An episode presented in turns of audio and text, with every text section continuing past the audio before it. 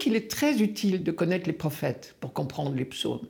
C'est logique, puisque ce sont les prophètes qui ont fait grandir le peuple d'Israël dans sa foi. Et notre prière est l'expression de notre foi. On pourrait dire, dis-moi comment tu pries, je te dirai quel est ton Dieu.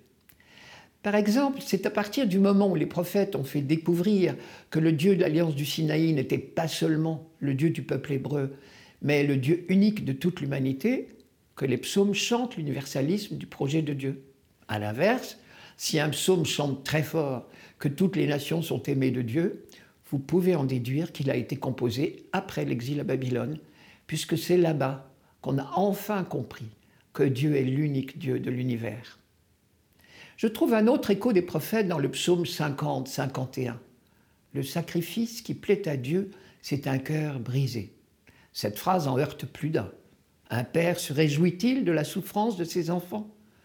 Nous qui sommes des parents bien imparfaits, nous ne supportons pas de voir souffrir nos enfants. Comment imaginer que le Père par excellence pourrait y prendre plaisir? Mais tout s'éclaire quand je lis Ézéchiel.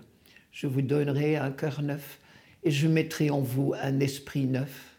J'enlèverai de votre corps le cœur de pierre, et je vous donnerai un cœur de chair. Ézéchiel 36, 26. Ce qu'Ézéchiel appelle un cœur brisé, c'est le cœur de chair qui apparaît quand notre cœur de pierre, notre carapace, est enfin brisé. Un peu comme la coque dure de l'amande quand on la casse, laisse apparaître l'amande elle-même qui est bonne. Dans le même sens, Jésus à son tour employait l'expression doux et humble de cœur. Cela se traduit dans notre relation à Dieu et dans notre relation aux autres. Dans notre relation à Dieu, le cœur de chair, c'est celui qui vit dans la confiance.